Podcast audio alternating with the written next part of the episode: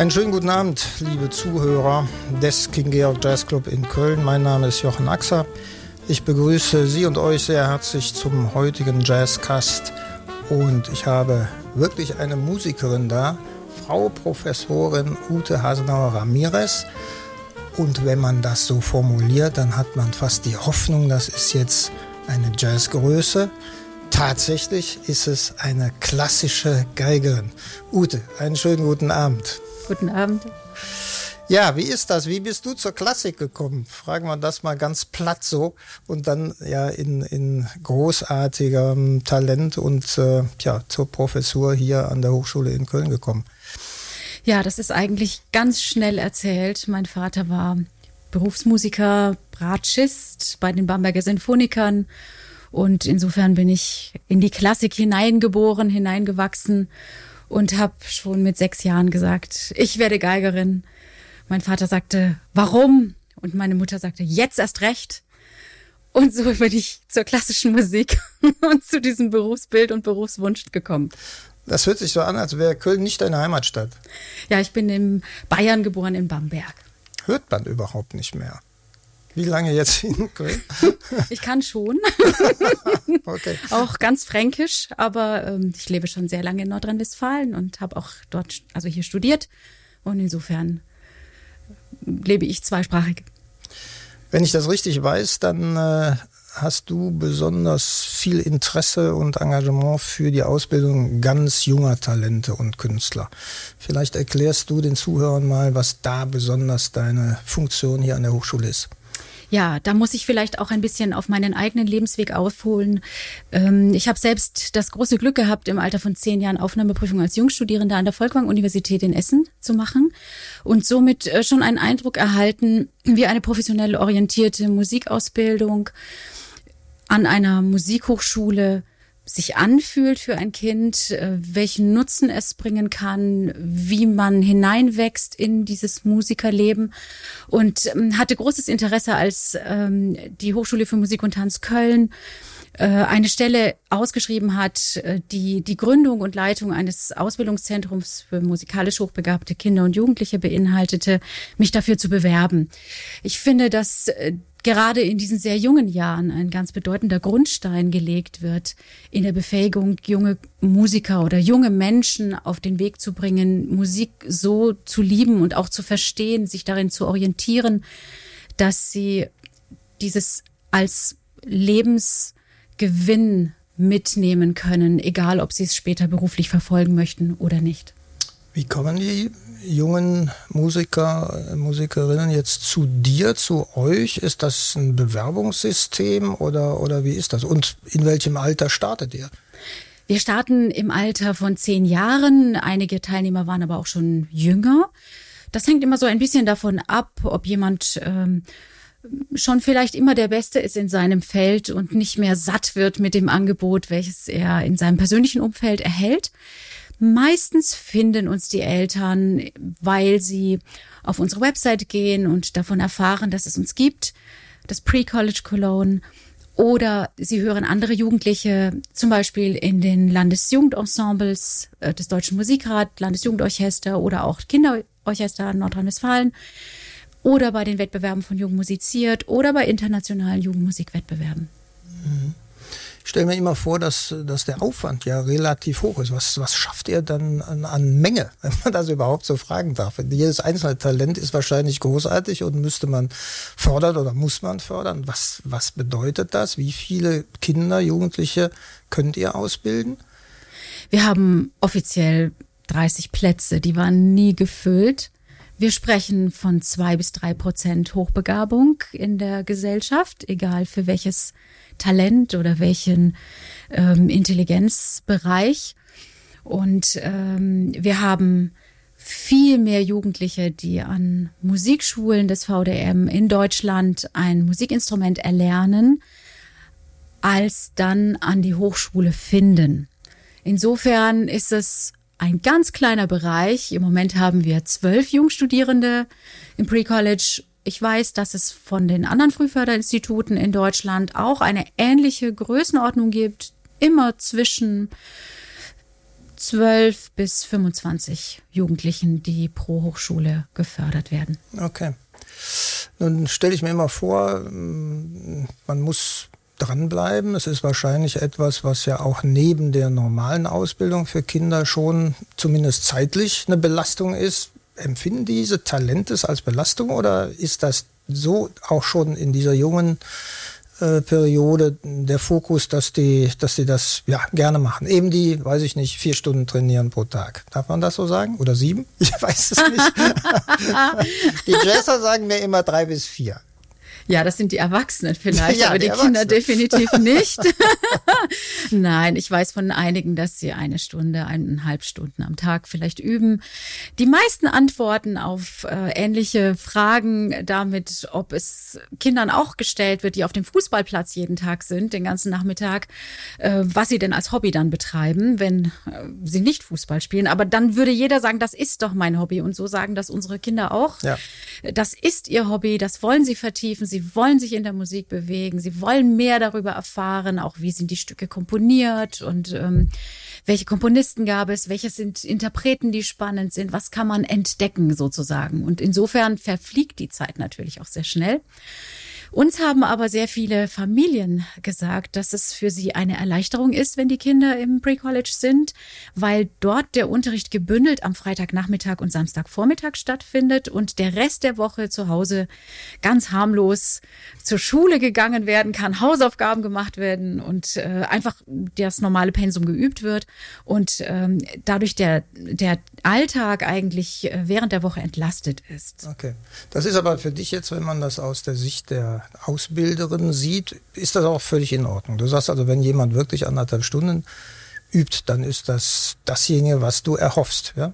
Kann man das so sehen? Also ich jetzt für meine persönliche Klasse definiere eigentlich nie ein Zeitmaß. Ich definiere, was an Hausaufgaben zu tun ist und wie lange dann derjenige dafür braucht. Das wird er selber sehen. Wir haben uns ja schon häufiger darüber unterhalten, ähm, ja, in welches Musikgenre Menschen hineingehen, äh, einmal aus der Zuhörerschaft, aber auch von den Kindern. Ähm, für mich ist immer äh, beeindruckend, dass die Kinder, ich habe die ja auch schon mal gehört in, in Konzerten, die du veranstaltet hast, dass sie die Klassik als, als ihr Thema nehmen. Kannst du das uns allen ein bisschen begründen, wo, woher das kommt, wieso es eben nicht die Popmusik ist, die vielleicht der Durchschnitt wäre? Ja, also was ich immer mitbekomme, ist, äh, dass die Klassik für viele Jugendliche sehr spannend ist, weil es einfach immer weitreichendere Dinge zu entdecken gilt und weil auch vielleicht eine gewisse Akrobatik in der Fingerfertigkeit darin steckt. Also es gibt immer wieder neue Ziele, fast wie in einem, beim Sportler, der dann noch weiter, noch schneller, noch höher sprinten oder springen möchte. Ähm, aber es gibt auch einen anderen Punkt, den viele nennen, dass sie im Grunde genommen genug in ihrem Alltag mit moderner Musik konfrontiert werden und von daher das nicht mehr besonders ist. Sie empfinden also die klassische Musik als besonderer, weil sie sich da mehr einbringen und bemühen müssen, während das andere ihren ganzen Alltag schon bestimmt legt natürlich als nächste Frage für mich nahe, der, der meine Liebhaberei ja äh, ist ja der Jazz. Ähm, welche Schnittstellen gibt es da eigentlich aus, aus deiner Sicht? Was ich erlebe so in der Szene der Künstler ist, dass diese Bereiche, von denen die es ausüben, durchaus sehr getrennt laufen. Das, es gibt viel weniger Verbindungen, als ich als Außenstehender vermutet hätte. Kannst du das aus der Hochschule auch spiegeln? Sind das andere Ausbildungsgänge, andere Menschen, andere Anforderungen? Woran liegt das? Oder sehe ich es ganz falsch? Ja, das ist eine sehr, sehr spannende Frage, ehrlich gesagt. Äh, bei uns ähm, besteht die Hochschule aus sechs Fachbereichen und äh, der Jazz hat einen eigenen Fachbereich. Er steht damit auch ein bisschen separat, wenn man bedenkt, dass Fachbereich 1, 2 und 3 und 4 mehr Verbindungen miteinander haben. Also vier Fachbereiche können auf die gleichen Tonsatzfächer zugreifen, aber der Jazzbereich hat einen eigenen Tonsatz und eine andere Harmonielehre, die einfach Spezialisierungen benötigt. Und da gibt es schon grundsätzlich eine Trennung. Der, der nächste Punkt ist der Studienverlauf. In welcher Gruppenform findet der Unterricht statt? Und ich habe gesehen, dass äh, gerade im, im Jazz-Pop-Bereich sehr viel mit äh, Bands gemacht wird, sehr viel in Wochen- und Gruppenarbeiten, während bei uns doch sehr die Einzelarbeit im Einzelunterricht, äh, was die Vertiefung am Instrument, der Erwerb von Fertigkeiten und die Fähigkeiten, künstlerischen Fähigkeiten betrifft, ähm, als Schwerpunkt gesetzt ist. Und insofern ist tatsächlich im Studienverlauf ähm, sind das sehr unterschiedliche Felder. Es gibt aber Überschneidungen. Also es gab auch sogar im Pre-College schon Überschneidungen, dass äh, Pianisten sich gewünscht haben, Jazz-Piano als Zweit als Nebenfach zu belegen und äh, dem kommen wir meistens auch nach, solange Kapazitäten und äh, Bereitschaft der Dozenten ist, Jugendliche mit zu betreuen. Ich weiß auch, dass diese Kurse immer sehr voll sind. okay. Ja, wir machen ja hier im äh, King Georg, machen wir, versuchen wir jeden, jede Woche zumindest ja einen Studenten äh, zu einem Konzert zu überreden. Am Anfang mussten wir überreden. Ich glaube, inzwischen ist es besser geworden, weil, naja, da auch auf einer kleinen Bühne erstmal alleine zu stehen oder Piano zu spielen oder im Duo, Trio, das ist nicht so ganz einfach. Ne? In der, die kommen ja sehr häufig dann auch aus den Big Bands und wenn Sie ehrlich sind, sagen Sie, da ist natürlich viel einfacher, weil geht man ein bisschen unter. Ähm, aber inzwischen spielen sie, glaube ich, ganz gerne hier, sodass wir eigentlich einmal die Woche auch einen Studenten hier der Musikhochschule aus dem Jazzbereich hier haben. Und mir ist das auch wichtig, weil es für die Jugendlichen so eine Möglichkeit des Ausprobierens eben auch ist. Ne? Absolut, das ist auch wahnsinnig wichtig. Also ich denke, das ist, ist eine ganz fantastische Gelegenheit. Also es ist toll, dass ihr das macht. Bei uns äh, kann ich jetzt nur vielleicht als Vergleich in der Klassik sagen, wir haben natürlich diese typischen Instrumente wie Streichinstrumente, also äh, Geige, Brace, Cello und äh, die Pianisten, die schon in sehr frühem Alter, meistens mit fünf oder sechs Jahren beginnen und dann sofort öffentlich konzertieren, so dass wenn die ins Studium gehen, dann sind die natürlich bringen sie noch mal eine andere Bühnenerfahrung mit, vielleicht als andere, die vielleicht sich später entschieden haben oder vielleicht erst spät auch angefangen haben. Kontrabass wäre da so ein Instrument, was wahrscheinlich im Jazz genau wie in der Klassik auch relativ spät oft begonnen begonnen wird. Und ähm, dann haben die Leute es natürlich deutlich schwieriger, sich ähm, zu etablieren oder, oder auch äh, Anschluss zu finden. Also alle Zuhörer sollten auch mal ein Konzert des, des Pre-College Cologne äh, gerne hören. Es gibt ja die Frühlingsspitzen und ähnliches. Man muss ein bisschen aufmerksam sein, um das mitzukriegen. Und äh, da machst du ja einfach auch eine, eine Menge Anstrengung, um dann auch diese Möglichkeit des, des Vorführens zu eröffnen. Na, das ist im Grunde so eine ähnliche Idee, natürlich in einem deutlich größeren Rahmen. Vollkommen klar. Bis zur Philharmonie habt ihr das ja auch schon mal geschafft.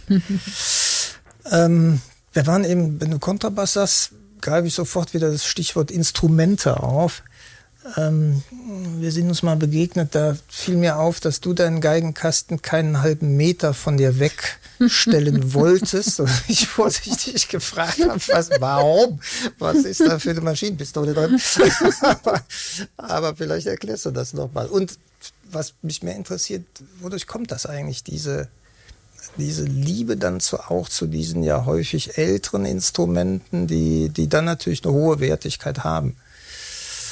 Das ist ein wunderbares Gebiet, äh, sich mit Instrumenten auseinanderzusetzen und auch mit der Historie der Instrumente. Und die Geige ist ein Instrument, ähm, welches schon fast 400 Jahre lang in der heutigen Form genauso ist wie eben damals. Oder wenn man sich in die Violinschulen begibt, dann ist eine der wesentlichsten Violinschulen 1756 geschrieben, so dass wir im Grunde genommen sehr antiquiert unterwegs sind oder eben auch zeitlos, wie man es immer sehen mag ähm, ein altes Instrument kennenzulernen, den Charakter seines Spielers äh, herauszufiltern, die Möglichkeiten äh, zu wahrzunehmen. Das hat alles mit technischen Fertigkeiten zu tun, mit der Entwicklung des Hörens, ähm, der Kenntnis, äh, der Unterschiede und ähm, das ist ein sehr, sehr spannendes Feld und ich möchte nicht nur die Geigen erwähnen, sondern auch die Bögen, die bei den Streichinstrumenten aus Frankreich äh, am hochwertigsten sind, was die Historie betrifft. Und das ist ein Abenteuer sondergleichen und ein solches schönes Feld, weil ähm, es sich gegenseitig äh, hilft, in der Entwicklung ähm, des, des Klangs, der Ausdrucksmöglichkeiten und auch ähm, natürlich der inneren Vorstellung, die damit auch sich nochmal erweitert. Also es ist ein Wechselspiel, unabhängig von der Beschäftigung mit den Kompositionen. Das heißt aber auch, eine Geige, die man heute baut, die kann man nicht so nachbauen, wie etwas Stradivari sie gebaut hat. Offenbar ist das ja so, weil ihr spielt alle lieber, wenn er, wenn er so weit kommt, eben tatsächlich diese, diese sehr berühmten Geigen und Violinen. Ne? So ist das ja wohl. Ich würde das schon unbedingt bejahen wollen. Allerdings wäre das nicht fair gegenüber dem modernen Geigenbau. Ähm, von dem man ja nicht weiß, welche Geigen, die heute gebaut werden, vielleicht in 300 Jahren äh, hoch geschätzt sind. Also es gibt auch heute natürlich Geigenbauer, die, äh, die hervorragend etabliert sind. Und äh, so vielfältig wie die Musikrichtungen sind, so vielfältig ist auch der Geschmack äh, ähm, für die verschiedenen Geigenbauer. Es gibt auch äh, richtig teure moderne Geigenbauer äh, mit ihren eigenen Fangroups. Und so muss auch jeder Musiker für sich herausfinden, womit er gerne spielen möchte. Alles hat seine Vor- und Nachteile. Auch eine Stradivari oder eine alte italienische Geige ist nicht so einfach zu spielen. Und man muss für sich dann einfach irgendwann entscheiden, welches Zugeständnis möchte man machen und was bekommt man dafür und wird dann versuchen, eine Balance, eine individuelle Balance als Musiker für sich zu finden. Ich kann es jetzt selbst für den Jazz nachvollziehen. Ne? gab äh wie du vielleicht weißt, hier Martin Sasse ist unser künstlerischer Leiter, der mich eigentlich wirklich bekniet und überredet hat, äh, als kleinen Flügel einen Steinway anzuschaffen. Ich habe mich erst dagegen gewehrt, weil hm, war mir nicht ganz sicher, ob so ein Flügel das in so einem Club überlebt, aber bisher geht's ja. Ähm, aber es ist tatsächlich so, dass auch da viele Pianisten, die wir anfragen, dann danach fragen, welches Instrument steht da. Und wenn dann man Steinway sagen kann, dann ist eigentlich die erste Hürde genommen. Ganz genau.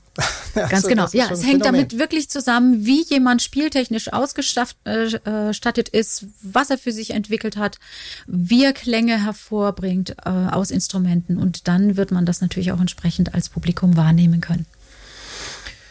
Wenn wir über Ausbildung reden oder überhaupt, wie man, wie man Kunst entwickelt, du bist jetzt an der Hochschule, bist du eigentlich zufrieden damit, wie, wie die öffentliche Hand, die Kulturförderung eigentlich Dinge unterstützt? Fangen wir vielleicht mal wirklich an der Hochschule an und, und gehen dann vielleicht ein bisschen mehr in die Breite. Ähm, ja, was, was wird unterstützt? Für mich ist es immer relativ zentriert eben auf, auf eine Oper, auf eine große Philharmonie und ähnliches. Und ich selber würde ja immer etwas provokant sagen wollen, das müsste mehr in die Breite gehen, auch die kleineren Dinge besser unterstützt werden, wenn man schon öffentlich fördern will. Wie empfindest du das? Du kommst ja aus einer anderen Ecke.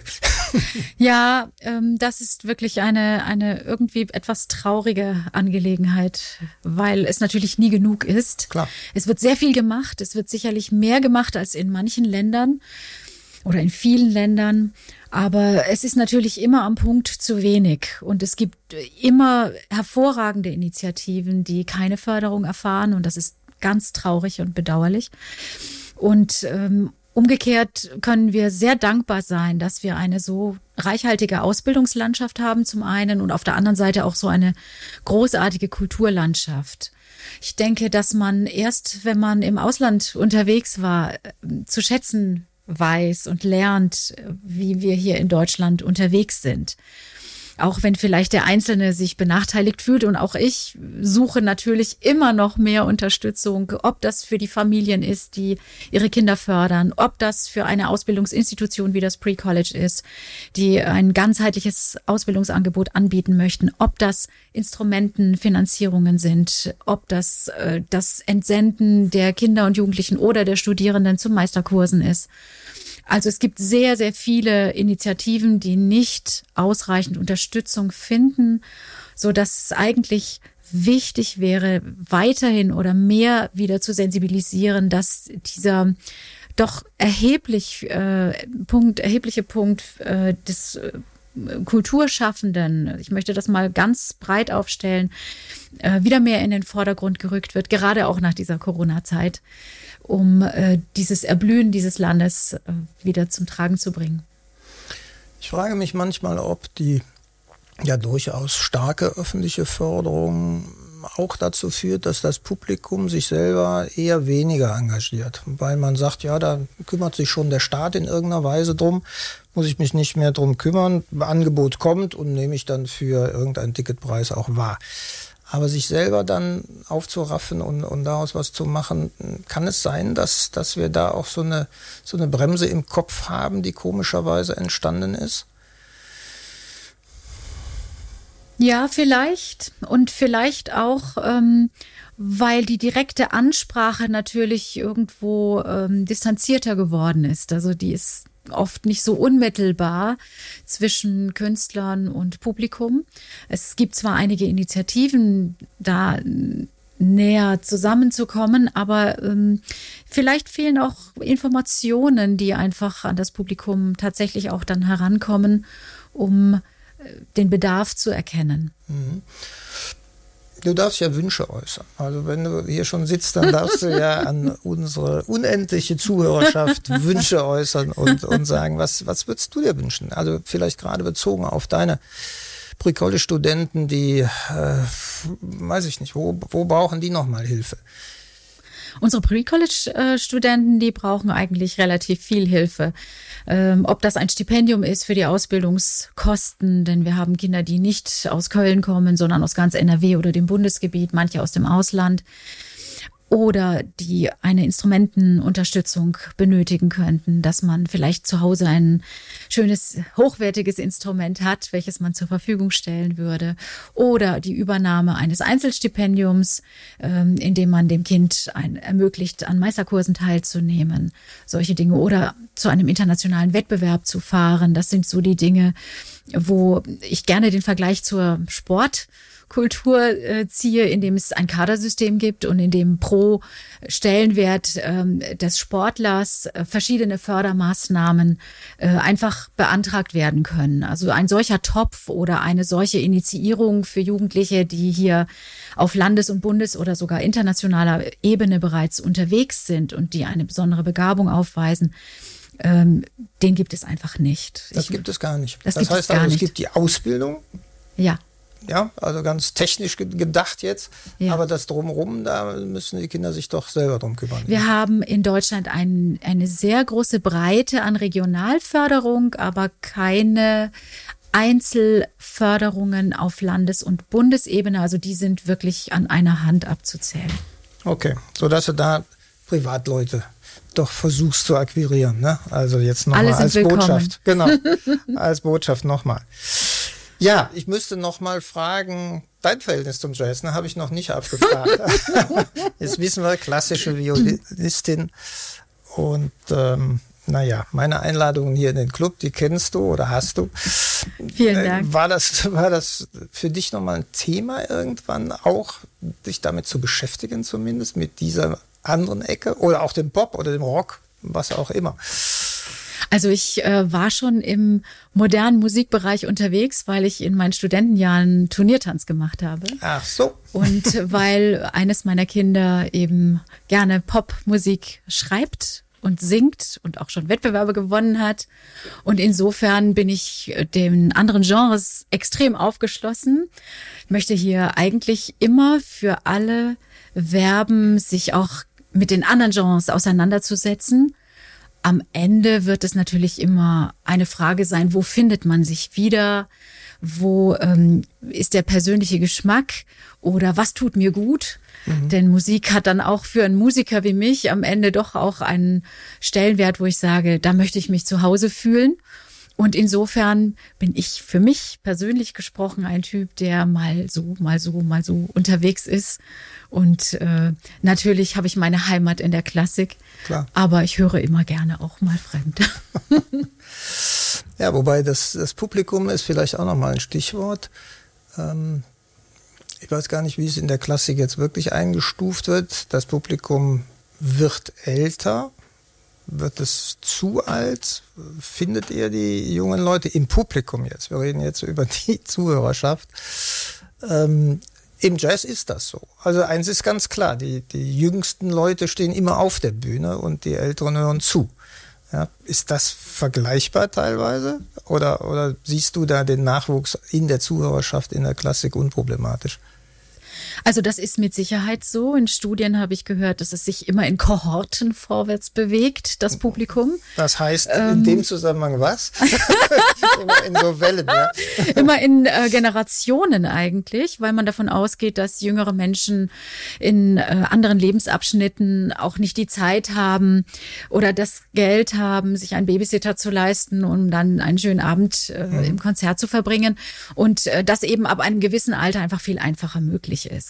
Das ist wohl ein zeitloses ähm, Phänomen, würde ich fast Klar. sagen. Ähm, allerdings sehe ich doch eine große Problematik darin, dass ähm, in den jungen Generationen aus meiner Perspektive zu wenig in den Schulen und Kindergärten auch sogar schon äh, Musik gemacht wird. Wenn es äh, nach vielen Musikern ginge, dann müsste man viel mehr singen.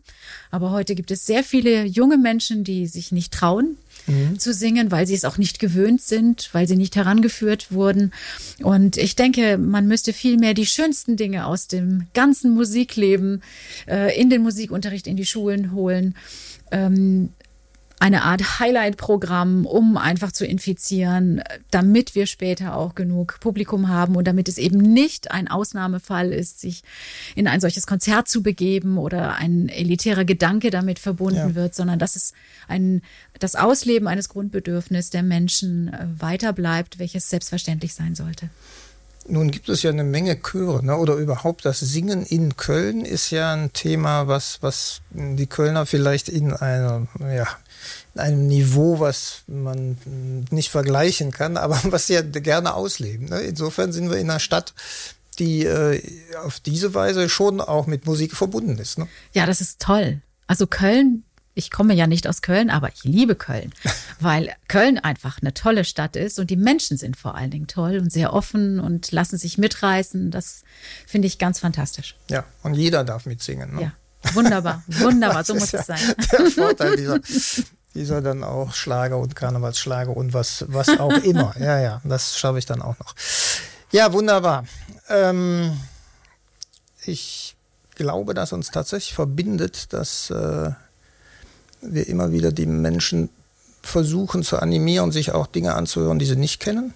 Ja, das ist ja, um dann auch vielleicht ja ein bisschen Routine im, im Hören auch zu gewinnen, um da dann schrittchenweise sich auch äh, hineinzubegeben. Nicht alles äh, hat man ja auf den ersten Antritt äh, schon verstanden oder liebt man sofort. Und das dann auch im, äh, im Querschluss der verschiedenen Musikrichtungen. Das wäre immer mein Wunsch, dass, dass man das vielleicht noch ein bisschen mehr austauscht. Und aus meiner Sicht, also gerade das, was unser Fokus hier ist, der, der Straight Ahead Jazz, der ist aus meiner Sicht ja unglaublich nah an der Klassik. Weil, ne, das ist klassisch, das kennt jeder. Und äh, was weiß ich, diejenigen, die da permanent unterwegs sind, die, die Standards können ja im Grunde aus dem Stand miteinander spielen, ohne groß zu trainieren, ist für mich immer ein Phänomen. Aber bedeutet auch, da ist ja eine Basis für alle da. Ne? In der Klassik ist einem das bewusst. Mhm. Da gibt es die Sinfonien und, und so weiter und so weiter. Aber im Jazz ist es eigentlich ähnlich, finde ich. Also kann man sich auch mal Anleihen leisten und dann querschließen. Ja, wunderbar. Dann äh, lade ich dich natürlich zum nächsten Konzert ein und die Stradivari lässt du zu Hause. Dann kann sie auch nicht beschädigt werden. ich habe keine Stradivari leider. Aber deine Aber nicht Dank. ganz preiswerte Geschichte, die du da im Geigenkasten hast, die lässt du auch zu Hause. Ja, vielen Dank, liebe Ute, dass du hier warst und mit mir mal über Musik gesprochen hast. Danke und zwar dir. über deine äh, Richtung, die du da vertrittst. Ich wünsche dir viel Erfolg in der Unterstützung der jungen Talente, die wir alle brauchen. Und äh, ja, ich hoffe, dass wir uns dann beim nächsten Jazzkonzert hier wieder begegnen. Vielen Dank, liebe Ute Hasenauer Ramirez. Danke. Danke.